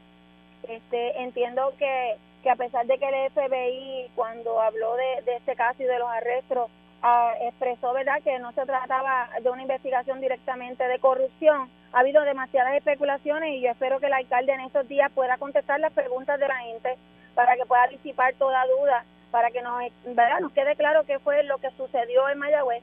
Así que estamos atentos a, cómo se da el proceso y esperamos que esta semana, ¿verdad? Este, todo Puerto Rico pueda recibir de, de la propia voz del alcalde la respuesta que está esperando. ¿Usted sigue confiando en él? Nosotros, en, ¿cómo te explico?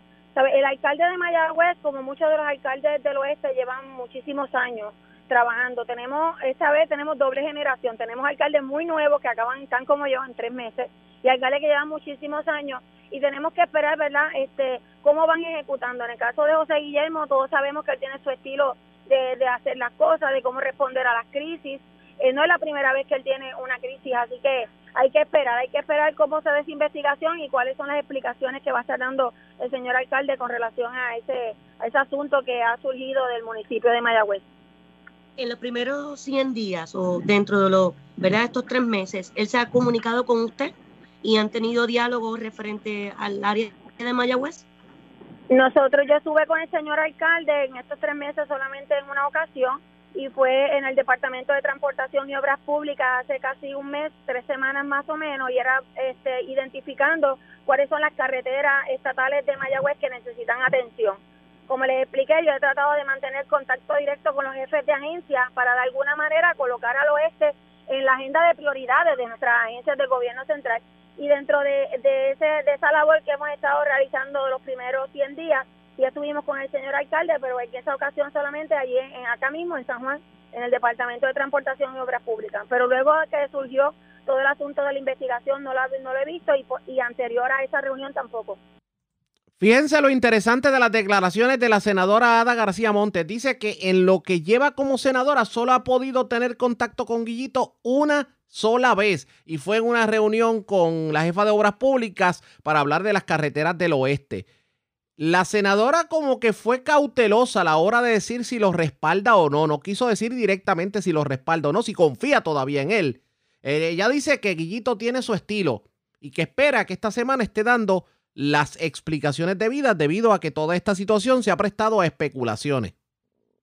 Me parece que esta, esta información de alguna manera coincide con lo que piensan varios líderes del Partido Popular Democrático, entre ellos el presidente del Partido Popular Democrático, en donde están pidiendo precisamente a Guillito Rodríguez el que hable. ¿Cuándo va a hablar? Hay que estar pendiente.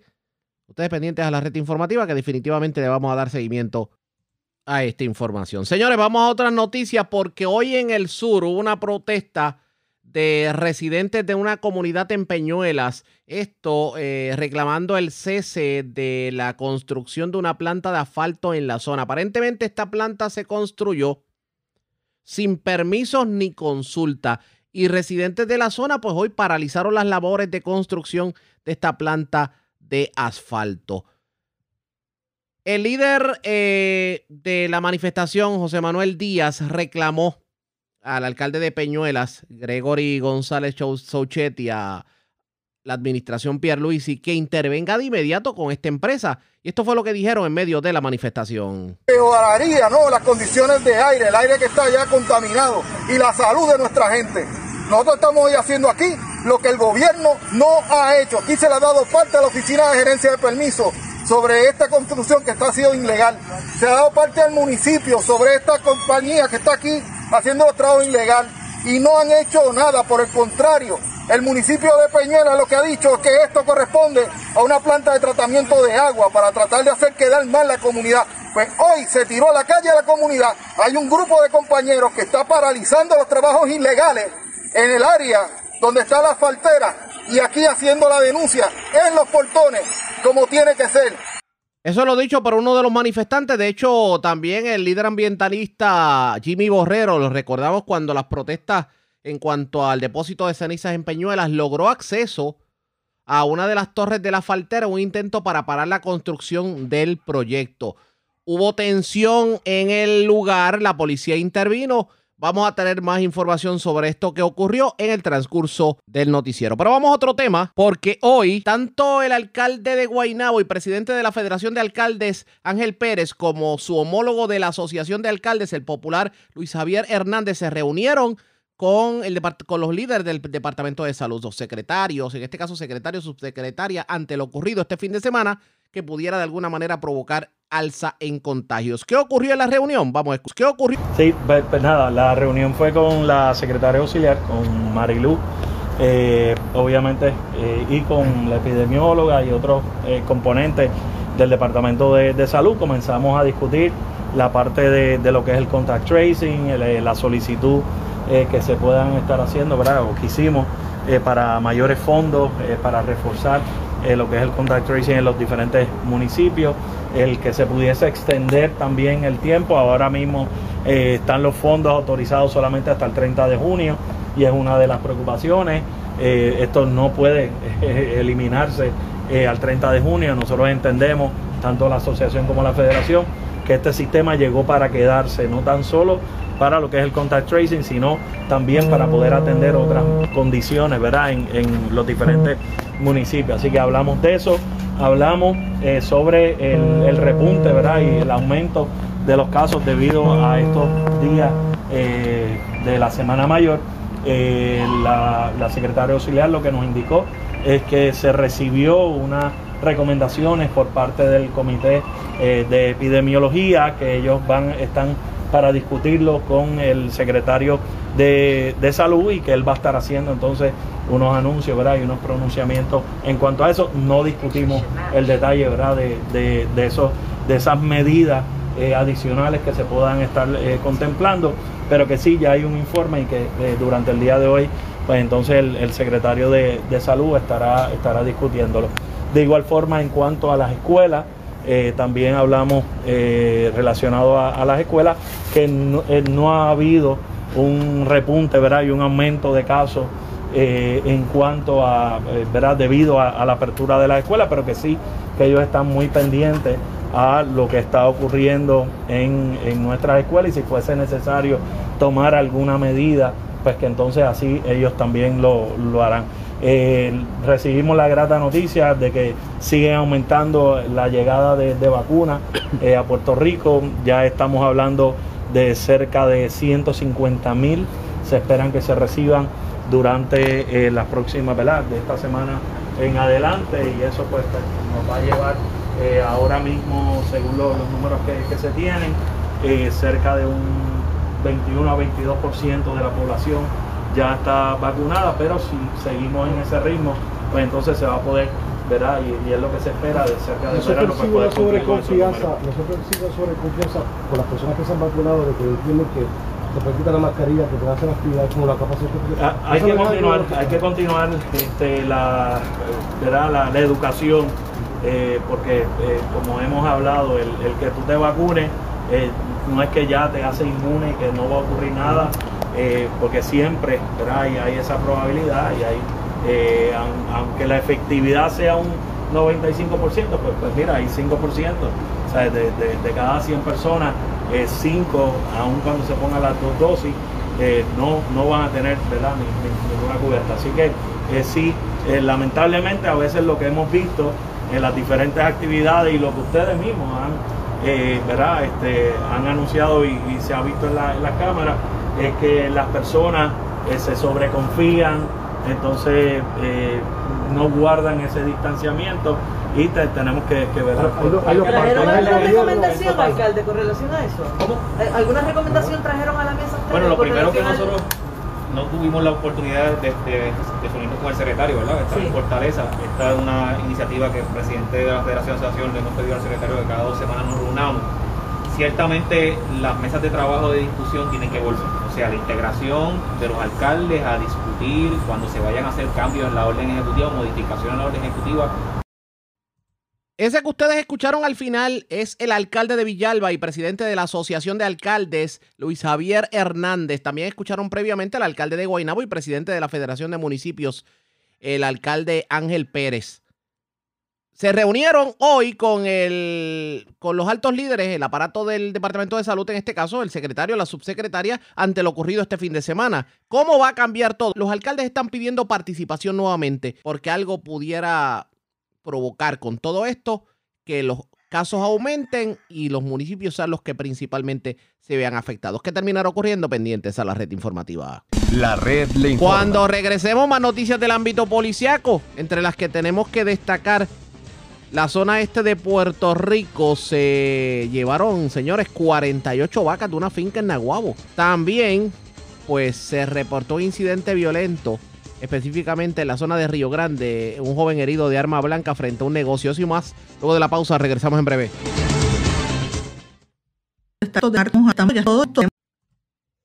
La red le informa. Señores, regresamos a la red le informa. Somos el noticiero estelar de la red informativa edición de hoy lunes. Gracias por compartir con nosotros. Vamos a más noticias del ámbito policíaco. Esta vez vamos a la zona este de Puerto Rico porque en condición de cuidado se encuentra una dama que se vio involucrada en un accidente de tránsito ocurrido en el barrio Cataño de Humacao. Además, se llevaron decenas de, de vacas de una finca en la zona de Naguabo. ¿Quién se las pudo haber llevado? Es la interrogante de las autoridades. Marcos Rivero, oficial de prensa de la policía en Humacao, con detalles. Saludos, buenas tardes. Sí, buenas tardes. Un accidente de auto de carácter grave fue reportado a eso de las 7.56 de la noche de ayer en la carretera PR3 en el kilómetro 84.8 del barrio Cataño, jurisdicción de Humacao.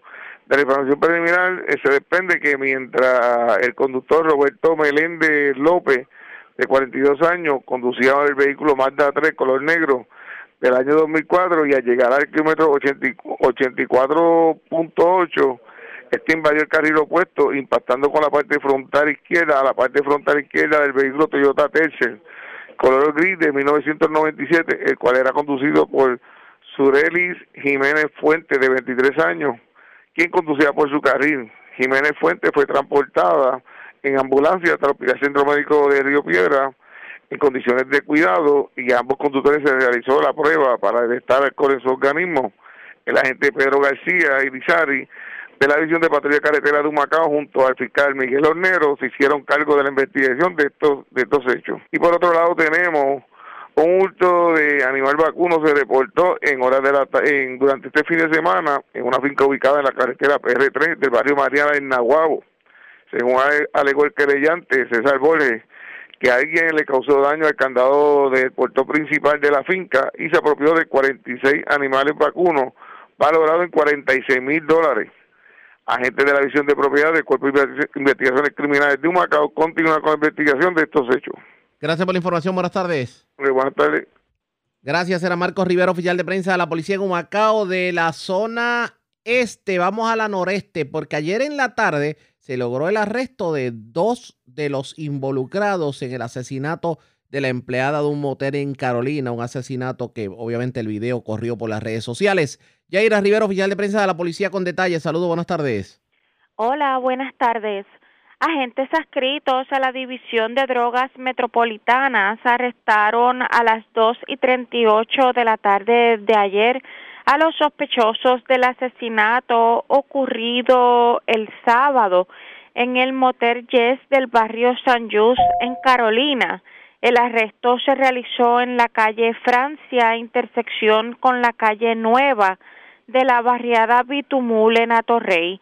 Según se informó en el lugar, se arrestó a José Miguel Castillo Martínez y Jacqueline Lugo Colón presuntos autores del asesinato de Edmil de León García, de 26 años, empleada del motel. Esto luego de haber sostenido una discusión con los presuntos clientes. Se estará consultando este caso durante el día de hoy para la correspondiente erradicación de los cargos criminales por asesinato en primer grado y ley de armas y se estará ampliando la información a la prensa. Gracias por la información. Buenas tardes. Buenas tardes. Gracias, era Yaira Rivera, oficial de prensa de la policía. Señores, vamos ahora a la zona central de Puerto Rico porque varias intervenciones se dieron por parte de las autoridades, obviamente como parte de los trabajos de vigilancia para evitar que se violara la orden ejecutiva.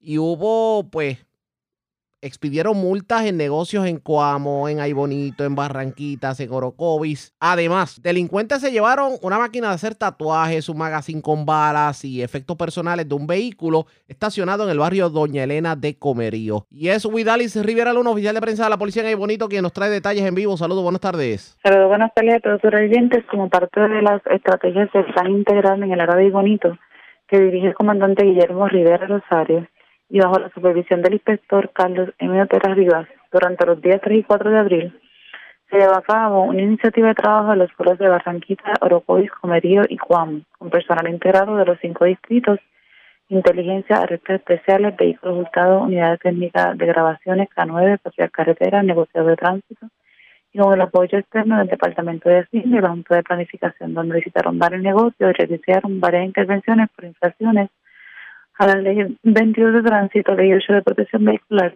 y la orden ejecutiva 2021-019, donde estuvieron los resultados, los siguientes resultados. El distrito de Cuamo se pidió cinco boletos de salud durante el turno de la noche y uno de ley 22.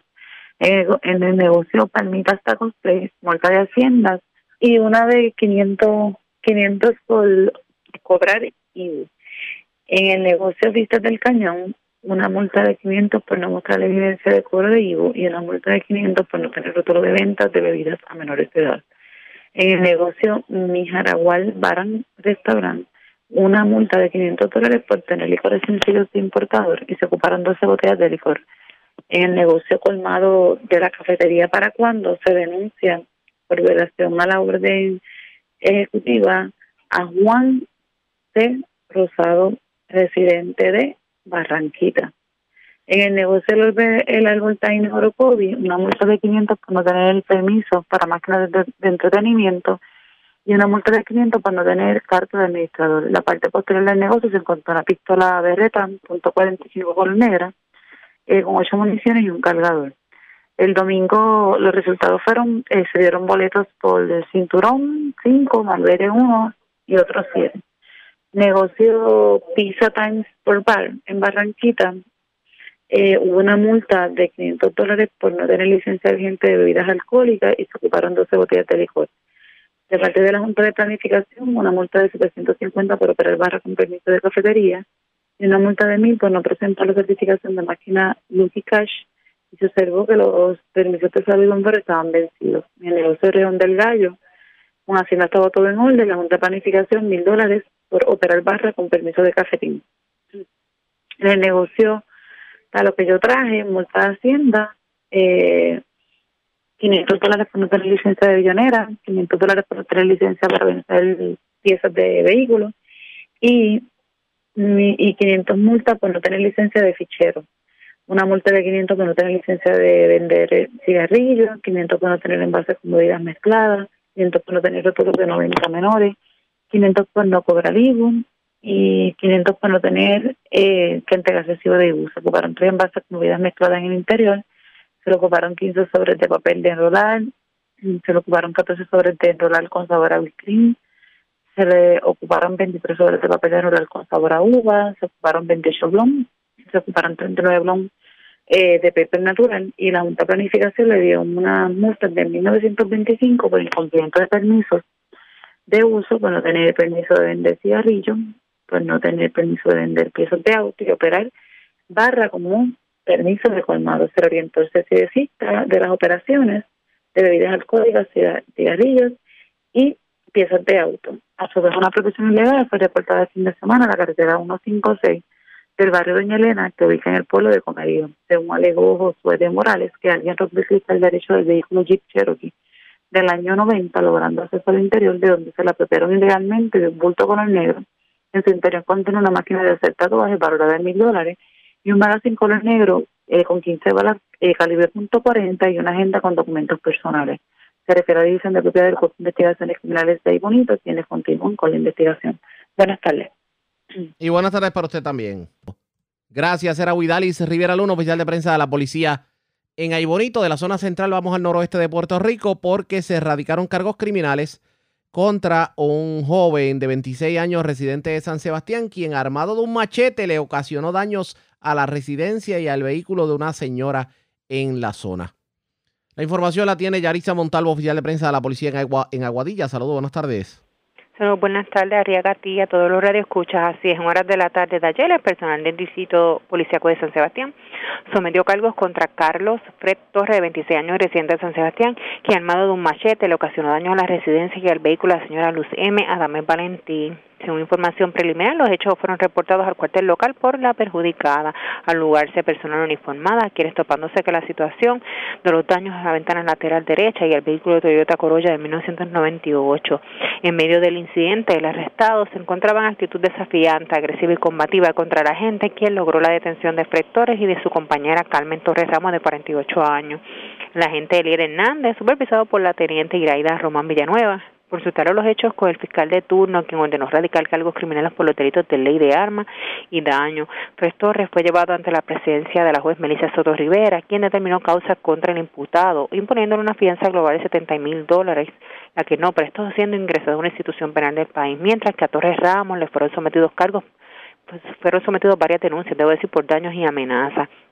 Esas son todas las novedades más sobresalientes que tenemos en nuestra Policía de Aguadilla. Esto es oficial de prensa la gente de Jerry Buenas tardes. Y buenas tardes para usted también. La red le informa. Señora, vamos a una pausa. Regresamos a la parte final del noticiero estelar de la red informativa. La red le informa. Bueno, señores, regresamos esta vez a la parte final del noticiero estelar de la red informativa de Puerto Rico. ¿Cómo está Estados Unidos? ¿Cómo está el mundo a esta hora de la tarde? Vamos a la voz de América. Yoconda Tapi y John Burnett nos resumen lo más importante acontecido en el ámbito nacional e internacional. La policía del Capitolio pide al Congreso medidas urgentes para evitar incidentes violentos como el del viernes que le costó la vida a uno de sus miembros. Luis Alberto Facal informa. La policía del Capitolio de Estados Unidos instó a los legisladores a actuar con urgencia para reforzar la seguridad tras el más reciente ataque mortal ocurrido el viernes cerca del Congreso. La apelación sigue al fatal ataque del viernes que resultó en la muerte del oficial de policía policía del Capitolio, William Evans, quien llevaba 18 años en el trabajo. Otro oficial fue hospitalizado. Los agentes mataron al sospechoso, Noah Green, de 25 años, después de que embistió con su coche a los dos agentes en una barricada y luego salió del vehículo armado con un cuchillo. La policía está investigando los antecedentes de Green en busca de pistas sobre el motivo. Green sufría de depresión y tenía una posible enfermedad mental. La presidenta de la Cámara de Representantes de Estados Unidos, Nancy Pelosi, llamó al oficial Evans un mártir de nuestra democracia. El presidente Joe Biden entre tanto, emitió un comunicado en el que dijo que él y su esposa Jill estaban descorazonados al enterarse del violento ataque a un puesto de control de seguridad del Capitolio y envió sus condolencias a la familia del oficial asesinado. Evans es el segundo oficial de policía del Capitolio asesinado en el cumplimiento del deber en menos de tres meses. El oficial Brian Signick murió un día después del violento ataque al Capitolio el 6 de enero. Otro oficial, Howard Leavenwood murió por suicidio después de los eventos del 6 de enero. Luis Alberto Facal, Voz de América, Washington. Y destacamos otra noticia. Estados Unidos continúa vacunando a la población en una de las mayores campañas logísticas de los últimos tiempos. Sin embargo, todavía está lejos de alcanzar la inmunidad colectiva. Judith Martín Rodríguez con el informe. Estados Unidos no consigue salir de la zona de peligro por el COVID-19 y en las últimas 24 horas se registraron más de 36.000 nuevos casos en toda la nación y ya suman más de 555.000 fallecidos a causa de la pandemia. Ahora las autoridades sanitarias temen que las celebraciones de Pascua puedan provocar un nuevo repunte de infectados y fallecidos. Entre tanto, la campaña de vacunación continúa desarrollándose sin mayores impedimentos pese al incidente que tuvo lugar la semana pasada cuando un error humano arruinó 15 millones de dosis de la vacuna de Johnson Johnson en una planta productora en la ciudad de Baltimore aunque según el gobierno del presidente Joe Biden, este incidente no perjudicará el objetivo de alcanzar 200 millones de dosis administradas en sus 100 primeros días de presidencia, como señaló la secretaria de prensa de la Casa Blanca, Jen Psaki. Johnson Johnson Johnson Johnson ha dejado claro que esperan entregar 24 millones de dosis en abril y que esperan cumplir con su compromiso de 100 millones de dosis para finales de mayo. Así que estamos deseando que lleguen. Obviamente, estas dosis que el gobierno de Estados Unidos ha comprado pero independientemente de ello, también tenemos muchas dosis de Pfizer y Moderna. Según los últimos datos actualizados por los Centros para el Control y la Prevención de Enfermedades, más de 106 millones de personas ya han recibido al menos una dosis de la vacuna y más de 61 millones ya han sido completamente vacunados, lo que equivale a más de un 18% de la población total. Judith Martín Rodríguez, Voz de América. Y en otras noticias, autoridades estadounidenses siguen registrando un gran número de detenciones a lo largo del Río Grande, donde los residentes dicen estar sorprendidos por este aumento. Celia Mendoza tiene este reporte.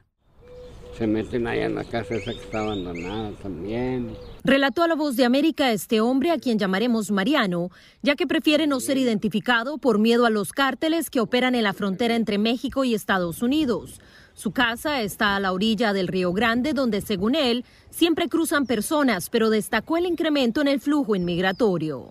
¿Qué hora con la pasada de los emigrantes de allá de Guatemala, de todos esos centroamericanos? Este, ha habido mucho auge, pasan partidas hasta más de 100. Muchos niños, hay señoras con niños y enfermas y luego en estado. Y, pues así se viene la pobre gente. Las autoridades insisten en los peligros de cruzar de manera irregular. Ejemplo de ello fue el caso reportado por el Departamento de Seguridad del Estado de Texas, que asistió a la patrulla fronteriza en el rescate de una bebé de seis meses que fue arrojada al agua, al parecer, por los llamados coyotes, mientras cruzaba con su mamá el Río Grande en una lancha aquí en el área de la ciudad de Roma, Texas, que colinda con la ciudad de San Miguel Alemán en México. Así lo explicó el agente de la patrulla fronteriza, Oscar Escamilla, durante un tour a medios en el centro de procesamiento en Dona, Texas. El costo de estas operaciones es cuestionado por residentes de McAllen como Daniel de la Rosa tras el aumento de las detenciones en la zona. Ellos reciben todo, ¿verdad? Comida, ropa, todas las necesidades, pero, ah, ¿verdad? Sí, nosotros podemos ayudar, pero y queden nosotros los ciudadanos aquí de América. Celia Mendoza, Voz de América, Roma, Texas. Escuchan Buenos Días América desde la Voz de América en Washington. El domingo de Pascua y el tradicional discurso Urbi et Orbi a la ciudad y al mundo sirvió al Papa Francisco para puntualizar su profunda preocupación por la pandemia, el acceso a las vacunas y rechazar una vez más la persistencia de las guerras y el armamentismo. Cristo resucitado es esperanza para todos los que aún sufren a causa de la pandemia, para los enfermos y para los que perdieron a un ser querido. Que el Señor dé consuelo y sostenga las fatigas de los médicos y enfermeros. Francisco también se refirió a la distribución de estas vacunas en el mundo. Por lo tanto, en el espíritu de un internacionalismo de las vacunas, insto a toda la comunidad internacional a un compromiso común para superar los retrasos en su distribución y para promover su reparto, especialmente en los países más pobres. Y al hablar del armamentismo y las guerras que persisten y otros conflictos que aquejan a los seres humanos, el sumo pontífice se refirió a la realidad de los migrantes que huyen de la violencia y la pobreza. Que la luz del Señor resucitado sea fuente de renacimiento para los emigrantes que huyen de la guerra y de la miseria. Agradezco a los países que acogen con generosidad a las personas que sufren y que buscan refugio Normalmente el discurso sobre los asuntos mundiales se pronuncia desde el balcón central de la basílica con vista a la plaza de San Pedro. Sin embargo, y por segunda Pascua consecutiva, se leyó en interiores para evitar que llegaran multitudes a la explanada en medio de la pandemia. Los elevados costos y la poca disponibilidad de concentradores de oxígeno necesario para tratar a pacientes con dificultades respiratorias causados por el COVID-19 se suman a los diversos problemas que ya quejan a los venezolanos. Carolina Alcalde tiene el reporte. El incremento de casos de COVID-19 en Venezuela mantiene hospitales y clínicas de diversos estados del país operando a su máxima capacidad y muchos pacientes que requieren oxígeno para tratar dificultades respiratorias se ven obligados a buscar los equipos necesarios para ser tratados en sus hogares. Pero la demanda actual ha ocasionado que conseguir un concentrador de oxígeno en alquiler sea una tarea complicada, especialmente para quienes no cuentan con los recursos para costearlo. Este es el relato de Pascal Olmo, quien tras ocho días de búsqueda logró alquilar un equipo para un familiar contagiado con COVID-19. Las ventas oscilaban desde 1.500 dólares hasta prácticamente 3.000, 3.500. Ventas se consigue. El problema es los alquileres. Me pregunté en varios sitios por alquiler y los alquileres oscilaban desde 100 dólares hasta 500 dólares mensuales. Olmo agrega que finalmente logró conseguir un concentrador de oxígeno a través del pariente de un amigo. Tenía uno ya de hace tiempo que lo usaba y me lo alquiló a mí en 400 dólares. No tuve que dejar depósito porque relativamente hay una amistad de por medio. La doctora Hilda Rubí afirma que el sistema sanitario se encuentra colapsado y manifiesta preocupación ante los costos de los medicamentos y suministros médicos para tratar los síntomas del COVID-19. Una caja de acetaminofén más económica es un millón ochocientos, es decir, un sueldo mínimo. Y aquí empiezas a sumar. Evidentemente, los costos no te da y una persona que vive de un salario mínimo no puede enfrentar el COVID. A pesar de que en redes sociales decenas de venezolanos piden ayuda para conseguir oxígeno, hace poco más de una semana el presidente Nicolás Maduro aseguró que su gobierno está enviando oxígeno de manera permanente a Manaus en Brasil, luego que ya en enero donó miles de cilindros con oxígeno. Carolina Alcalde, Voz de América, Caracas.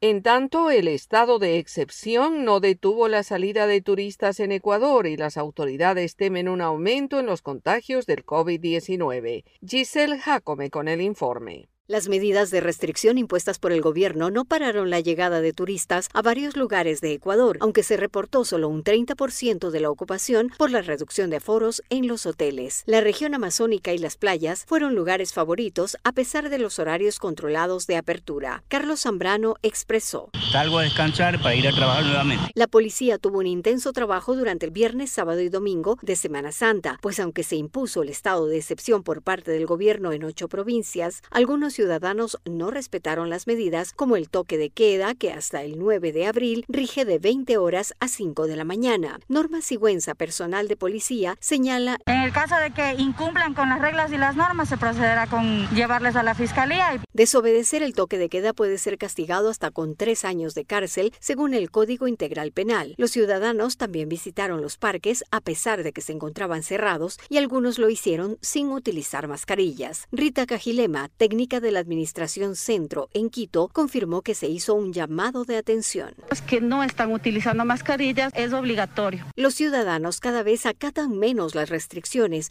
mientras el Comité de Emergencia se declara en sesión permanente desde el 6 de abril por el aumento de contagios y el desbordamiento de las unidades de cuidados intensivos. Giselle Jacome, Voz de América, Quito.